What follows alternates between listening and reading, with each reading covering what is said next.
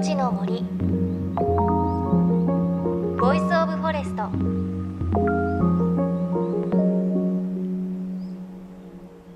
おはようございます。高橋万里恵です。JFN 三十八局を結んでお送りします。命の森 Voice of Forest。この番組は森の長城プロジェクトをはじめ全国に広がる植林活動や自然保護の取り組みにスポットを当てるプログラムです。各分野の森の賢人たちの声に耳を傾け森と共存する生き方を考えていきます。さあ大寒を過ぎました。とはいえまだ厳しい寒さ感じている方多いのではないでしょうか。東京もなんかやっと冬らしくなったというか寒さ厳しいなと感じています。ただこの季節は朝日の綺麗さや夕焼けの綺麗さは空気がねあの澄んでいるので格別ですよね。私朝早い番組を担当しているので家を出る時はまだ朝日昇っていないんですが会社に着くと皇居の後ろのビル群から朝日が昇ってくるんですよね。やっぱりこう夏とか春とかとは違ってすごく綺麗で寒くて朝早いの辛いんですけれどあれを見るとねあまた今日も頑張ろうかななんて思います。さあ今週も引き続き週末限定の里山暮らしを家族で続けている馬場美織さんのお話です。千葉県南房総市の三好地区に里山と古民家を購入。月曜日から金曜日までは東京で働いて普通の都会生活を送り土日になると里山へ。そしてまた月曜日からは都会での生活へ戻るという馬場さん一家。ただこういう生活って本当に続けられるものなんでしょうか？憧れる気持ちがある一方で実際長続きするかわからないという方も多いのではないでしょうか？当然先立つものも必要ですよね。馬場さんにそのあたりの疑問をぶつけてみました。今もうその暮らしを始めて何年になりますか？今1月で10年目が始まるので、はい、丸9年になります。丸9年、はい素朴な疑問ですけど、はい、飽きたなとか思う瞬間ってあります？あねそうなんですよ、うん、いつか飽きるんじゃないかと思っていたんですけど私は飽きないですね、うんうんうん、それはえっ、ー、と他の日居住を始めた人で飽きた人も知ってますが私においては飽きないですね、うん、っていうかむしろどんどんこう傾いていく感じは向き不向きもあるかなって思います、うん、なんでこう週末になると三好の方に戻りたくなるんですか、ね、なんででしょうね。よくそれも考えるんですけど、ね、そうあのあれこれとかって、あの決まった答えはないんですけどやっぱりあの周りの環境音が例えばあのそよ風の音とか鳥の鳴く音とかあのそういう木々のざわめきとか全く人工音がしないところにいるって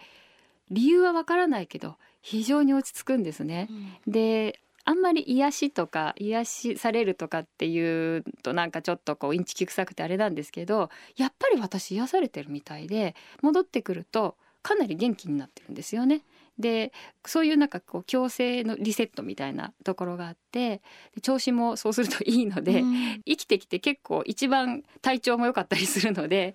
そういう意味ではあの向こうでこうなんていうか調整されてるっていう感じはある。うん。あんまりそういうふうに調整するために行くとか思わないんですけど、まあ、金曜日ぐらいになるとぼやっとこう明日何しようかなみたいな感じで思ってるっていう感じですかね。ん。なんかそんなにこう癒されてしまった日曜日って こう東京に月曜戻りたくないなって思います。そうですね。あの、まあ、基本的にはもう金曜の夜にパソコン閉じたらもう土日はあまり極力仕事しないようにしてるんですね、うんはい、もうやむを得ずの場合以外は。でそのそのまた開ける瞬間に戻っていくわけですよね。でやっぱりちょっとなんていうかガサついた気持ちになったりとか、うん、ちょっと子供叱っちゃったりとかするんですけどでもあのアクアラインをあのこう抜けて都市にこう川崎の工場エリアに入っていってあこれで私の週末終わりってなるとやまそれはそれでまたすっと背筋が伸びる感じでまあ明日からまた頑張ろうみたいな。だからあのそういう塩梅が私にとってはいいのかもしれないですけど。はい、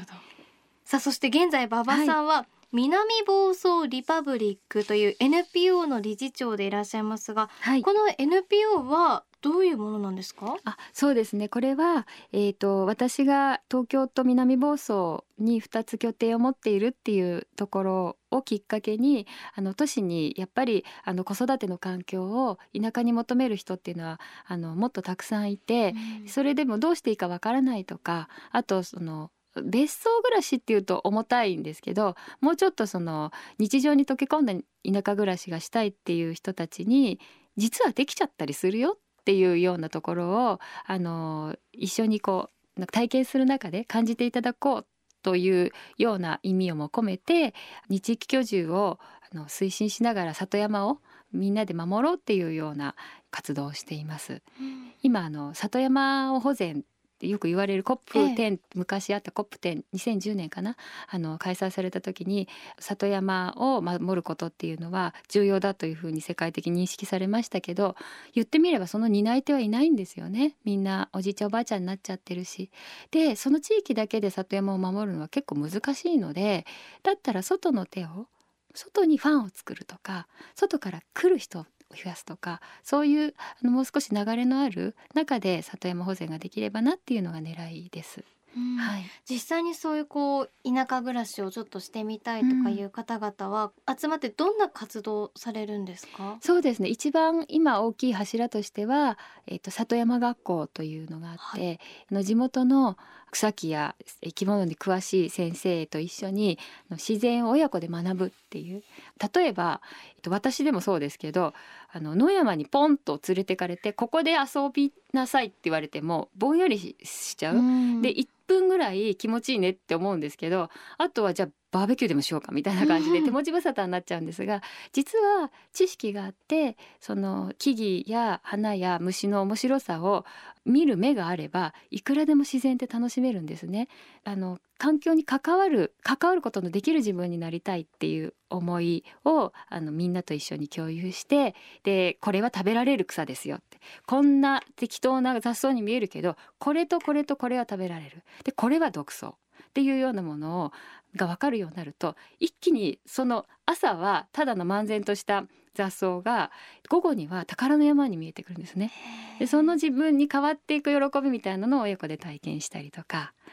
あとはまあ夏になると川に入ってで川の中にいるあの潜んでる魚とかあとカニとかあの水辺の生き物たちを実際に自分たちで撮ってでそれをじっくり観察するとかそういうその自然となるべく近い距離でこう楽しんでいくっていうようなプログラムを提供しています。へー。はい、えそれはこう馬場さんの三好のお家のええ。敷地内でもやられるんですか？そうですね。あの半分ぐらいはうちの敷地を NPO 法人も一緒に利用してやっていて、えっとまあ、メンバーもあの一緒に拠点作りとかもしているのであの重なってるんですけどあとは琵琶山俳句とかは6月の琵琶の美味しい時期に農家さんが出荷が終わって一段落した頃に見計らって琵琶山に歩いていってあこういう山あいにだからこそこんな暖かくて琵琶が生えるのねっていうのを体感しながら琵琶を食べたり琵琶の木に登ったりとかでお邪魔することもあります。はいいそういう活動をしてる中で里山暮らしをしたいって思ってる方って増えてるなって思いますか？そうですね。あの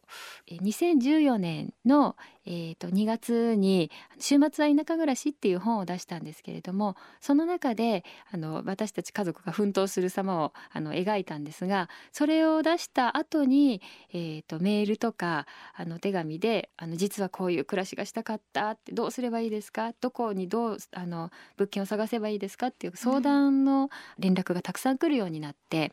でちょっとびっくりしたんですね。あこんなにいるんだとあとは私もしていますっていう人からたくさん連絡があってあ私全然特別なことしてないんだっていうのを改めて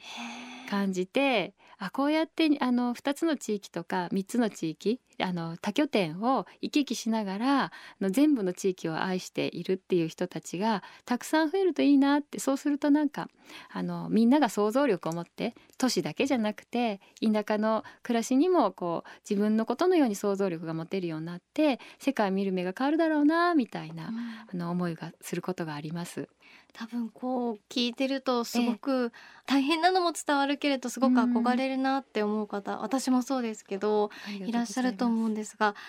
現実問題どのくらいこうちゃんと仕事をして収入があればその生活ってできますかね、えー、そうですね。移住は結構そういう意味では生活の規模を